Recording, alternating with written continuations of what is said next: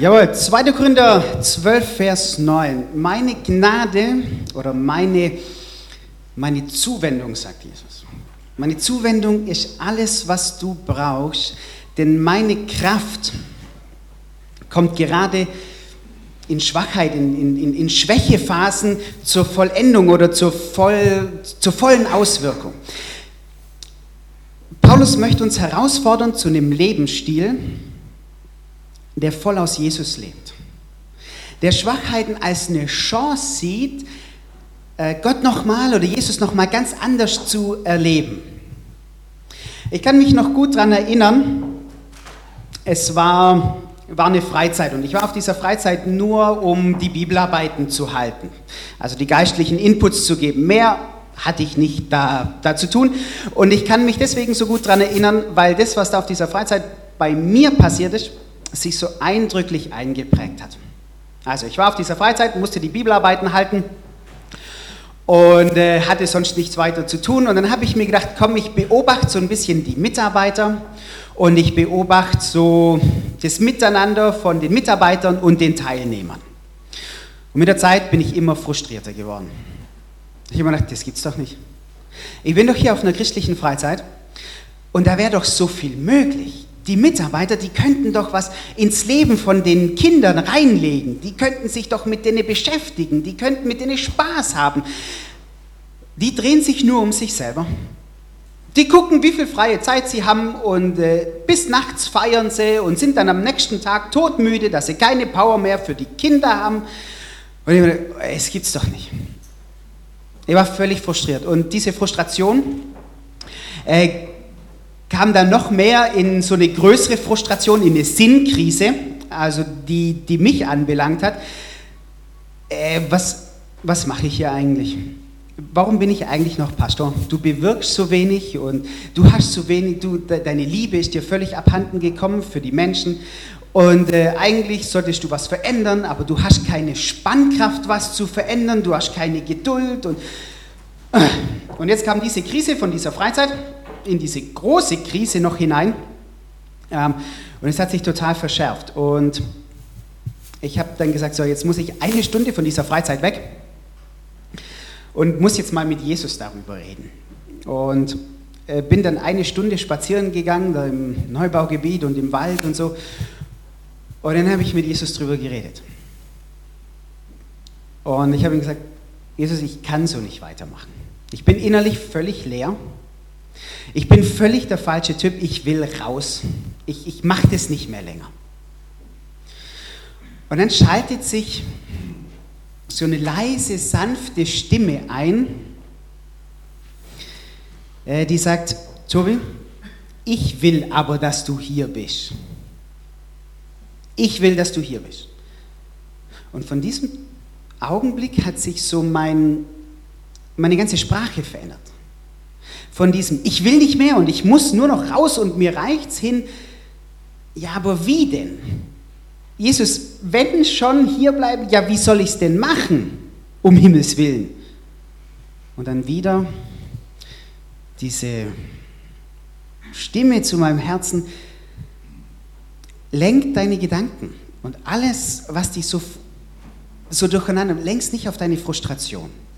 Schau mehr auf mich und wieder. Aber oh, das fällt mir so schwer, auf dich zu schauen. Guck doch an, wie es in mir aussieht, wie die Situation ist. Das fällt mir so schwer. Tobi, bleib in mir. Guck nicht so sehr darauf, auf die Situation, sondern bleib in mir. Bleib mit mir verbunden. Äh, ich habe dann sehr schnell herausgefunden, wer diese Stimme war. Und ähm, genau an das habe ich mich gehalten. Ich habe gesagt, okay, ich erlebe jetzt eine absolute Dürrezeit gerade, innerlich wie äußerlich. Das ist eine absolute Schwächephase. Aber ich möchte genau diese Phase nutzen, dass du, Jesus, dass du in mir wirkst, dass du meine Situation veränderst, dass du mit deiner Größe, mit deiner Kraft noch mal, vielleicht noch mal ganz neu in mein Leben reinkommst. Schwächephasen in unserem Leben, ich glaube, die fallen uns absolut nicht einfach und wir lieben sie auch nicht. Aber sie sind so eine riesige Chance, dass Gott noch mal ganz neu in unserem Leben ähm, was, was bewirken kann. Wir möchten anhand von, von drei Punkten da so ein bisschen ähm, ähm, durchgehen, das Ganze.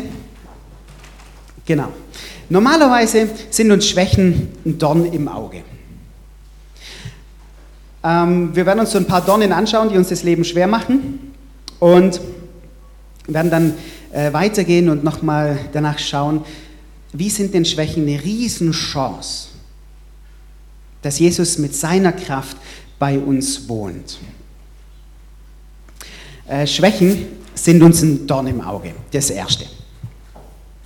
Wie geht es euch mit euren Schwächen? Wie geht es euch mit euren Schwachpunkten? Völlig egal, was ihr jetzt da ausfindig macht in eurem Leben. Was macht ihr damit?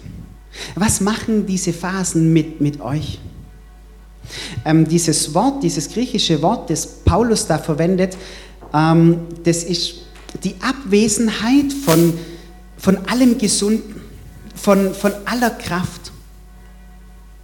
Das sind die Phasen, wo wir uns ohnmächtig statt mächtig fühlen. Das sind die Phasen, wo wir in Krankheit in unserem Bett drin liegen und nicht vor, äh, vor Kraft strotzen. Das sind die Phasen, wo wir nicht mehr weiter wissen. Die Phasen, wo wir am Ende sind. Wo wir kraftlos sind. Wo wir verzweifelt sind. Wo wir nicht mehr weiter wissen. Genau diesen ganzen Bereich, diesen ganzen Bereich meint Paulus hier. Also wenn ihr mich fragen würdet, wie gehe oder wie finde ich Schwächen oder Krankheiten in meinem Leben, äh, dann würde ich sagen, wegen mir brauche ich sie nicht. Also ich muss die nicht haben. Also wirklich. Ich würde lieber kraftstrotzend und immer froh durchs, durchs Leben spazieren. Und egal, was für Schwächephasen das sind. Ja? Ob, ob ich jetzt körperlich krank bin, ob ich psychisch angeschlagen bin, Völlig egal, ob, ob ich in dem Miteinander eine, eine, eine Schwäche spüre. Immer würde ich sagen, nee, brauche ich nicht. Kann ich gut ohne leben.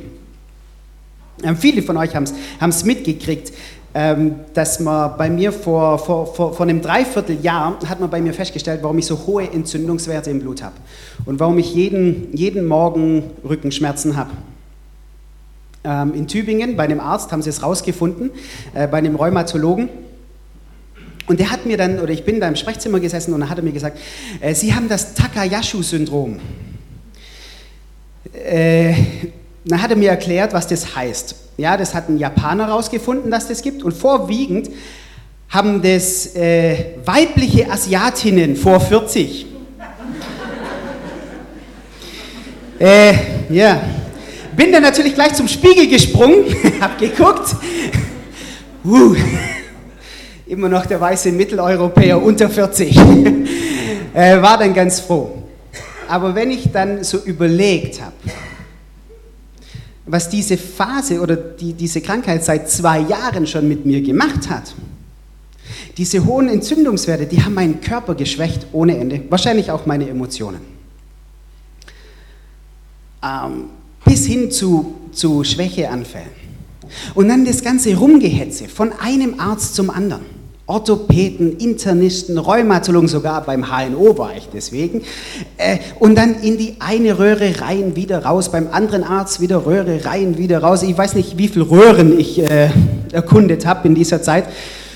Äh, was ich da Zeit verbraten habe. Und was da ähm, alles so mit, mit einherging. Äh, ich würde, rein menschlich würde ich sagen, das hätte ich nicht gebraucht. Als er das dann rausgefunden hat, hat er mir eine Cortisontherapie äh, verschrieben. Und äh, wer schon mal hochdosiert Cortison genommen hat, der kennt die Wirkung. Das pusht unheimlich. Das war genau das Gegenteil wieder. Also beim, beim Laufen, ich habe mich völlig leicht gefühlt. Also ich bin so dahingeschwebt. Äh, abends, ich war gar nicht mehr müde. Ja, ich konnte immer bis 12, 1 Uhr aufbleiben und wenn ich dann aufgewacht bin, ähm, ich konnte nicht mehr einschlafen um drei. Ich drei Uhr morgens aufgewacht, ich konnte nicht mehr einschlafen. Hab dann irgendwas anderes gemacht am Computer, ein bisschen gebetet, ein bisschen Bibel gelesen. War auch cool. Ähm, Cortison ist jetzt mittlerweile wieder zurückgegangen. Bin ich wieder normal. Eine Nebenwirkung von Cortison ist auch, äh, man schwemmt so ein bisschen auf. Also bei mir hat man es dann im Bauchbereich ein bisschen gemerkt. Und auch hier, ja, meine Frau hat schon Moppele zu mir gesagt. ähm, jetzt muss ich das halt wieder wegkriegen. Ähm, aber wenn ihr mich fragen würdet, ob ich das gebraucht hätte, nee. Nee, wirklich nicht. Ich hätte wirklich gut drauf verzichten können. Ich habe, oder Schwäche oder Krankheit als eine Chance zu sehen, äh, das ist nicht menschlich. Und ich glaube, uns, uns geht es auch äh, nicht nur in unserem persönlichen Bereich so, sondern auch im, im äh, geistlichen Bereich. Wie gern würden wir voll, voll mit Gott leben? Wie gern würden wir unsere geistlichen Gaben entfalten? Wie gern würden wir solche Gebete sprechen, die Gott hört und sie dann umsetzt? Wie gern wären wir eine Gemeinde, die, die sprüht und, und wo der Bürgermeister kommt und sagt, hey, da müsst ihr mal hingehen, da sprüht des Lebens und wenn ihr irgendwo Hilfe wollt, dann müsst ihr in die SV nach Sindelfingen gehen. Wie gern wären wir auch in unserem Christsein stark und nicht schwach oder so ausgeliefert. Ähm, gerade bei den Korinthern fällt auf, dass Paulus alle Worte, die, die, die mit stark und, und Kraft und aber auch Schwäche zu tun haben, ganz gehäuft bei den Korinthern verwendet. Irgendwie hatten die da was nicht verstanden oder die hatten so zwei Gruppen in ihrer Gemeinde. Die eine Gruppe, die hielt sich für geistlich unheimlich stark, die hatten irgendwie Power und die andere Gruppe, die haben sie dann gebrandmarkt als schwach also weil ihr die und die Erkenntnis nicht habt, weil ihr das und das nicht kapiert habt, deswegen seid ihr geistlich schwach. Ähm, und es kam mir irgendwie bekannt vor. Leute, die irgendeine ausgefallene biblische Erkenntnis hatten, setzen das zum Maßstab für alles. Und wer diese Erkenntnis nicht hat, der ist nicht so viel wert. Ähm, Paulus sagt stattdessen, hey, äh, tragt euch in Liebe. Ertragt euch und brandmarkt euch nicht.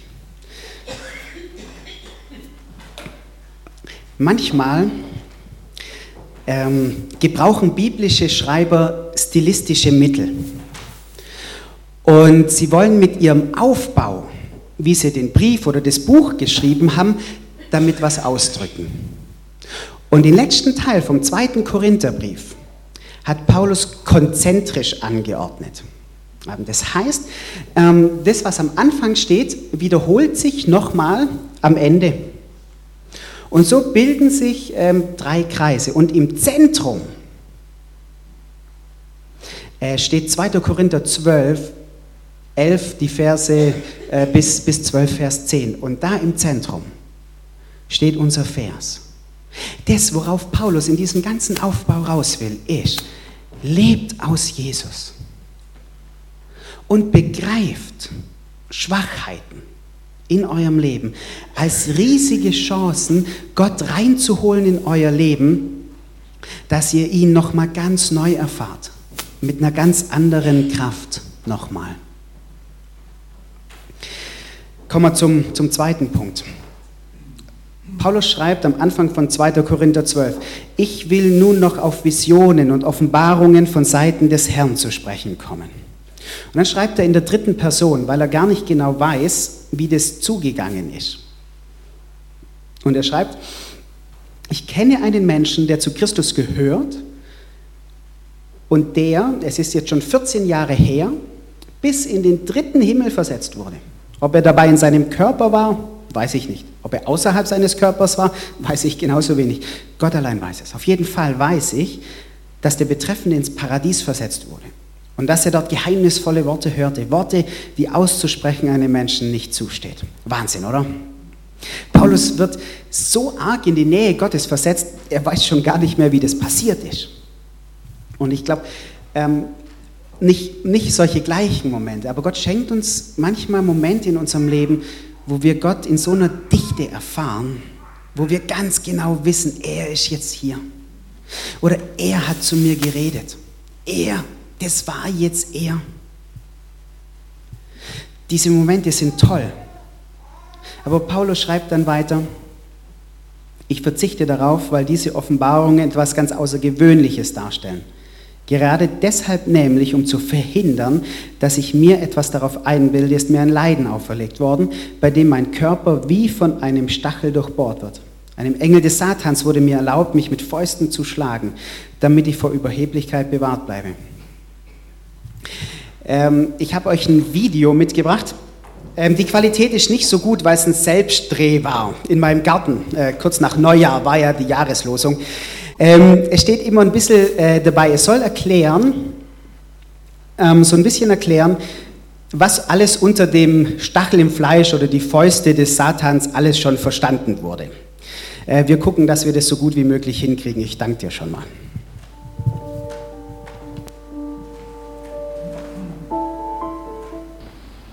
Hallo zusammen. Ich grüße euch hier am Neujahrstag aus meinem Garten. Ähm, ja, ein paar Jungs sind noch damit beschäftigt, die oh, Böller wegzuknallen, jawohl. Viel wurde darüber diskutiert, was dieser Stachel im Fleisch bedeutet. Das griechische Wort, das Paulus hier verwendet, heißt Skolops. Das heißt zuerst mal Pfahl, spitzer Pfahl. Und dann später Stachel, Dorn. Dorn, Dorne hier dabei. Oh, die sind ganz schön spitzig. Aus Nachbarsgarten, bei uns wachsen die nicht.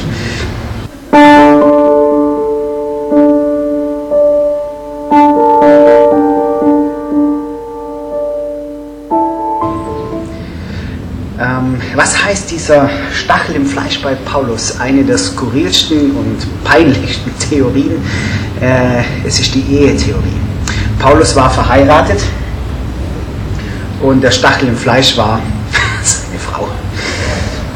wie gesagt, skurril und peinlich.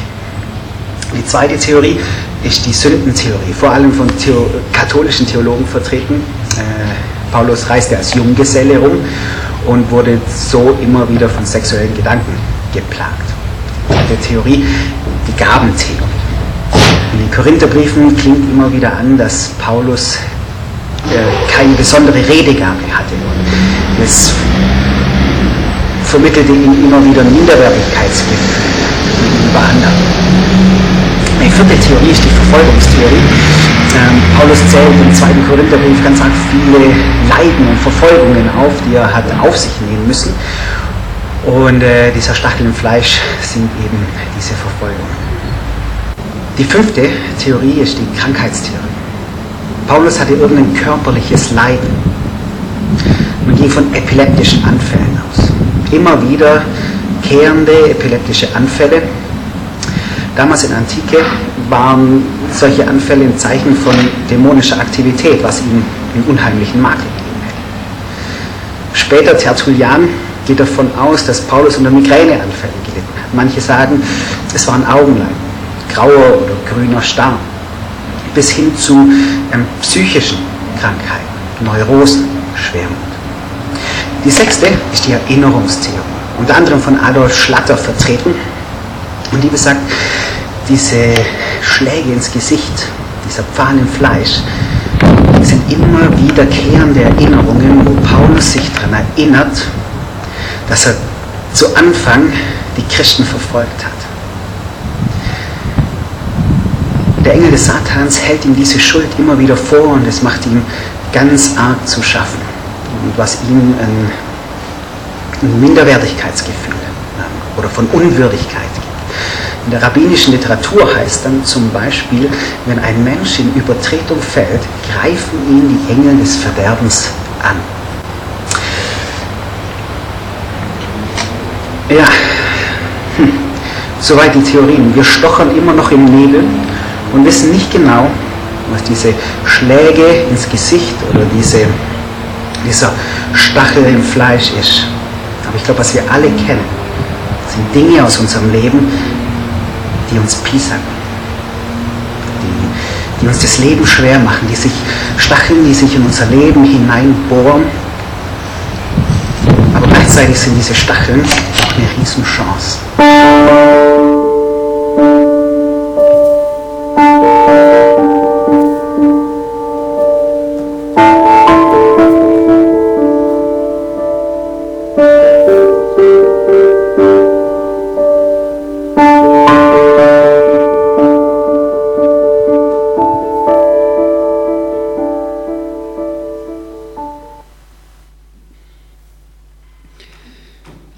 Wir haben jetzt so ein paar Vorschläge gehört, was das heißen könnte. Aber wir stochern immer noch im Nebel rum, weil wir es nicht genau wissen. Aber Paulus schreibt, es ist ein, ein, Stachel oder ein Pfahl, das ist etwas, was ihn sticht, was, was ihn piesackt.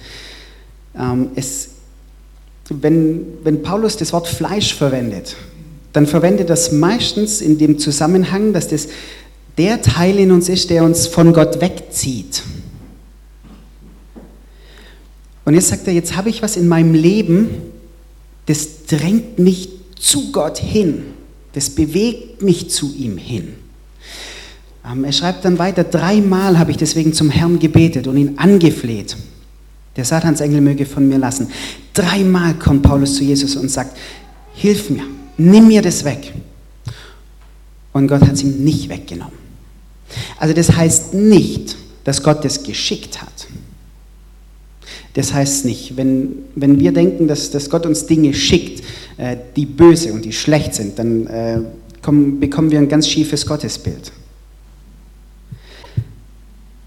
Aber er lässt es ihm. Ähm, und, und er bekommt dann diese Antwort und Paulus hört auf, sich zu beschweren. Paulus hört auf, sich hört auf zu lamentieren und er begreift das als eine Riesenmöglichkeit. Darf ich dich fragen, äh, wo ist dein Pfahl? Wo in deinem Leben kommst du dir vor, als würde dich der Teufel direkt ins Gesicht schlagen? Wo ist was in deinem Leben, das dich ganz arg piesackt?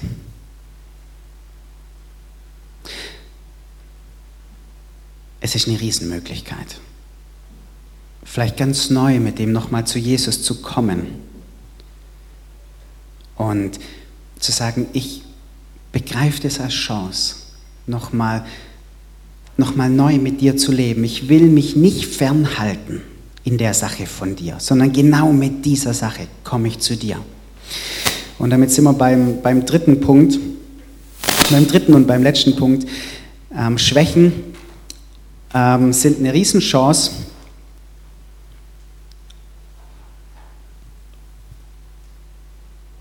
Oh, äh, Schwächen sind eine Riesenchance, in Jesu Kraft zu leben. Äh, doch der Herr hat zu mir gesagt, schreibt Paulus, meine Gnade ist alles, was du brauchst. Denn meine Kraft kommt gerade in der Schwachheit zur vollen Auswirkung. Daher will ich nun mit größter Freude und mehr als alles andere meine Schwachheiten rühmen, weil dann die Kraft von Christus in mir wohnt. Ja, ich kann es von ganzem Herzen akzeptieren, dass ich wegen Christus mit Schwachheiten leben und Misshandlungen, Nöte, Verfolgungen und Bedrängnisse ertragen muss. Denn gerade dann, wenn ich schwach bin, bin ich stark. Wahnsinn, oder? Wie das bei Paulus umschwenkt. Paulus war niemand, äh, der, der Schmerzen geliebt hätte. Äh, ich glaube, der ist denen genauso ausgewichen wie wir auch. Aber er hat entdeckt, in diesen Phasen brauche ich Jesus noch mehr. Ich, das zieht mich noch mehr zu ihm hin. Wenn er schwach war, dann hat es ihn zu Jesus hingezogen. Und das hat für Jesus, glaube ich, noch mal einen ganz neuen Raum eröffnet wo Jesus wirken konnte. Paulus schreibt, weil dann die Kraft Christi in mir wohnt. Er dieses Wohnen, das Paulus hier verwendet, das ist die palästinische Formel für das Wohnen Gottes bei seinem Volk. ähm, als Gott in der Stiftshütte gegenwärtig war. Das ist dieses Wohnen. Als Jesus hier unter uns wohnte, war er Gott mit uns. Und jetzt schreibt Paulus, genauso real wie Gott damals da war, genauso real wie Jesus hier über die Erde gelaufen ist, genauso real möchte Gott in deinem Leben gegenwärtig sein, da sein, mit seiner Kraft, mit seiner Ausdauer. Mal Hand aufs Herz. Ich glaube, egal in was für einer Phase wir sind, wir können ganz gut ohne Gott leben. Ähm, wenn wir stark sind, wir können ohne Gott leben. Und auch wenn wir schwach sind, wir können ohne Gott leben. Das kriegen wir auch ganz gut hin. Ich glaube, es kommt einfach auf diese schwierigen Situationen an. Auf Situationen, wo wir, oder nicht, nicht nur auf diese Situation, sondern dieser Wunsch, mit Gott in Verbindung zu leben, aus ihm zu leben, unser Leben. Und dann sagt Paulus, weil ich eben beides kann, auch ohne Gott leben, in schwachen und in starken Zeiten, sagt er, möchte ich auch oder gerade in diesen Zeiten, wo ich mich schwach fühle, gerade in diesen Zeiten möchte ich als eine Chance sehen, dass Jesus nochmal bei mir wohnt, nochmal ganz anders. Ich werde jetzt noch zwei, zwei Geschichten überlegen. Äh, nee, ich werde sie nicht überlegen, ich werde sie äh, erzählen und, und vorlesen. Überlegt euch mal jetzt schon nachher fürs Gebet, wo gibt es denn eine Situation, wo ich hilflos bin, wo ich nicht mehr weiter weiß, wo ich nicht mehr kann, wo ich mich wirklich ausgeliefert und schwach fühle? wo ihr dann nachher Gott einladen könnt oder euch nochmal öffnen könnt für ihn und sagt, ich möchte das als eine Chance sehen, ich möchte dich ergreifen nochmal neu. Ähm, das erste, äh, die erste Geschichte oder so eine, so eine Begebenheit, wir haben in der Weihnachtszeit ein befreundetes Ehepaar besucht, äh, beide um die 40 und sie ist mittlerweile äh, Frührentnerin. Äh, zwei Bandscheibenvorfälle, Operationen äh, ohne Ende, Rehas und, und, und. Aber es wird nicht besser. Und wenn man sie so von früher gekannt hat und man hat sie jetzt gesehen, äh, die Frau, das war wirklich, oh, man, man hätte echt, echt weinen können. Ähm, die hält es ohne Schmerzmittel gar nicht aus. Also das war eine Frau, die, die wirklich voll im Leben gestanden ist, fröhlich, ohne Ende. Ähm, und jetzt ist sie geplagt, so ihrem, ihrem, ganzen normalen Lebensalltag gar nicht mehr hinterherzukommen, kann nicht mehr arbeiten gehen, wie sie es, wie sie es gemacht hat. Und ähm, verbringt eigentlich die meiste Zeit daheim. Und, ähm, und dann hat sie weiter erzählt, dass in ihrer Gemeinde ein Glaubenskurs stattgefunden hat und es sind zwei Frauen zum Glauben gekommen. Und, und die trifft sich jetzt, weil sie eh nichts anderes machen kann, trifft sie sich mit diesen zwei Frauen. Einmal in der Woche vormittags. Um mit diesen neu zum Glauben gekommenen Frauen Bibel zu lesen, beten, sich übers Leben zu unterhalten. Und von ihr geht ein unheimlicher Segen aus ein starker Segen. Ist diese Frau schwach? Ja, unheimlich. Aber sie begreift gerade das als eine Riesenchance, dass Gott durch ihr Leben nochmal was machen kann. Ähm, sonst wäre sie schaffen gegangen oder sonst irgendwas. Sie nutzt einfach das als Möglichkeit, dass Gott durch sie durchfließt, in ihrer Schwachheit. Und das hat mich unheimlich berührt und, und, und fasziniert, wie, wie, wie, diese Frau ähm, das so genutzt hat. Noch eine, noch eine zweite ähm, Geschichte, die muss ich vorlesen, äh, weil ich sie so, so witzig und, und so gut finde. Ähm, das ist ein befreundetes Ehepaar von uns, aber es geht auch um, um eine Begebenheit, wo ich nicht mehr weiter weiß als, als Gemeinde. Und ähm, das wünsche ich euch, äh, dass ihr als Gemeinde nicht nur äh, euch in den Gewässern bewegt, wo, wo ihr alles managen könnt, sondern dass ihr euch auf Sachen, Abenteuer einlasst, wo ihr Jesus wirklich braucht, braucht und, und nicht, das läuft eh schon. Also, das war so E-Mails, die die zwei immer wieder geschrieben haben. Ähm, die Frau heißt Rahel und der Mann heißt äh, Benji und die sind Lehrer bei Jugend mit einer Mission und die sind jetzt in Köln. Und äh, ich lese das in, in, Auszügen vor. Also der erste kam, der Rundbrief kam August 2011. Rahel hat besonders Frauen, die in Prostitution verstrickt sind, auf dem Herzen.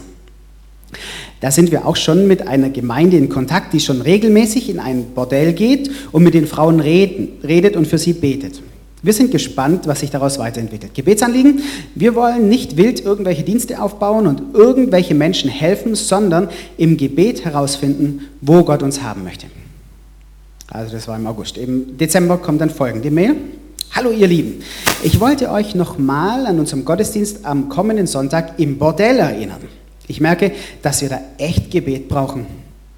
Deshalb wäre es klasse, wenn ihr die restliche Woche immer wieder, wenn ihr dran denkt, dafür betet. Und für Sonntag wäre es echt toll, wenn ihr euch um 18 Uhr Zeit nehmen würdet zum Beten. Ihr dürft euch gerne kurz eine Mail, ihr dürft auch gerne kurz eine Mail schreiben, wenn es euch, wenn es bei euch geht. Ähm, wenn euch beim Beten irgendwelche Bibelstellen oder sonstige Ermutungen kommen, sagt's gern. Was uns bisher so wichtig wurde oder noch ansteht, dass die geistliche Atmosphäre da ist, dass Gottes Gegenwart zu spüren ist, weil man spürt nämlich auch schon die dunkle Seite. Dass Jesaja 61 passiert, dass Gott die Herzen der Frauen für die gute Botschaft öffnet. Äh, für die Türsteher, die frotzeln nämlich immer schon rum. Äh, dürfen wir dann auch Buh schreien? Was singt ihr denn da für Kirchenlieder? Aber es sind voll die lieben Kerle. Dass die Frauen die Einladung von Jesus, kommt her zu mir alle, die ihr mühselig und beladen seid, annehmen können. Ähm, Technik brauchen wir noch. Wir brauchen noch eine Frau, die abmischt und jemand, der die Anlage aufbaut. Dass das Proben klappt. Genau. Naja, lasst euch leiten. Ihr seid Teil von dem Ganzen, wenn ihr mitbetet, ist doch genial, oder? Wir berühren Gottes Herz, wenn wir zu den verwundeten Herzen gehen oder für sie beten. Danke, Rahel. Dann am 19.12.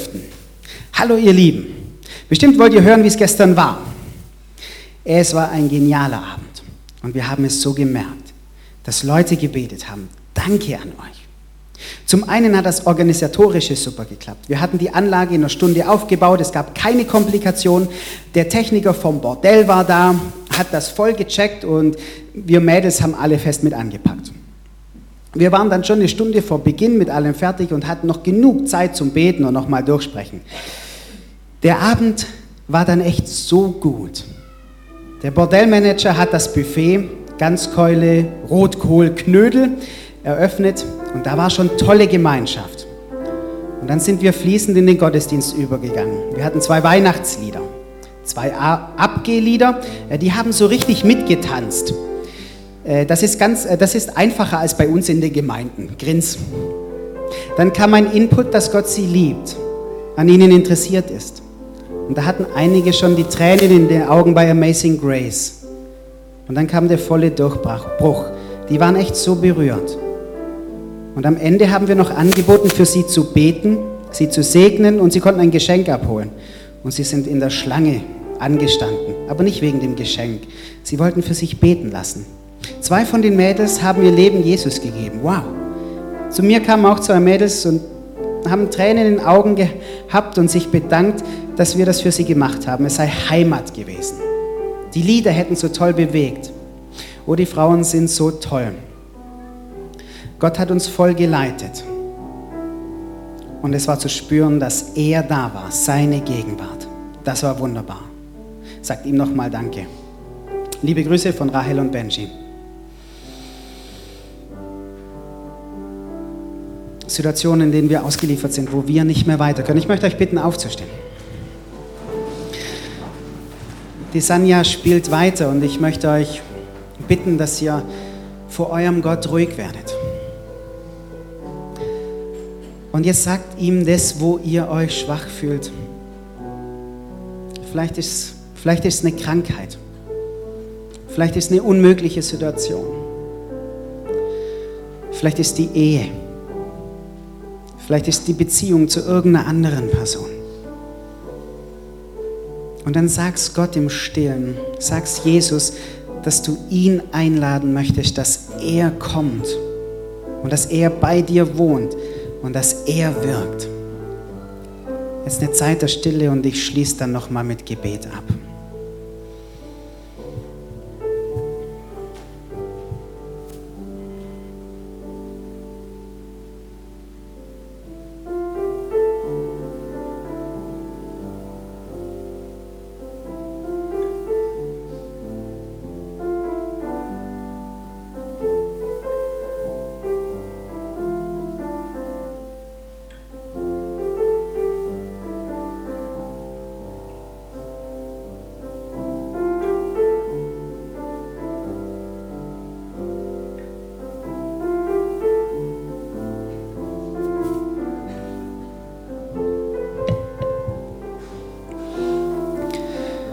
Herr Jesus, du bist nicht fern, sondern du bist da, jedem von uns.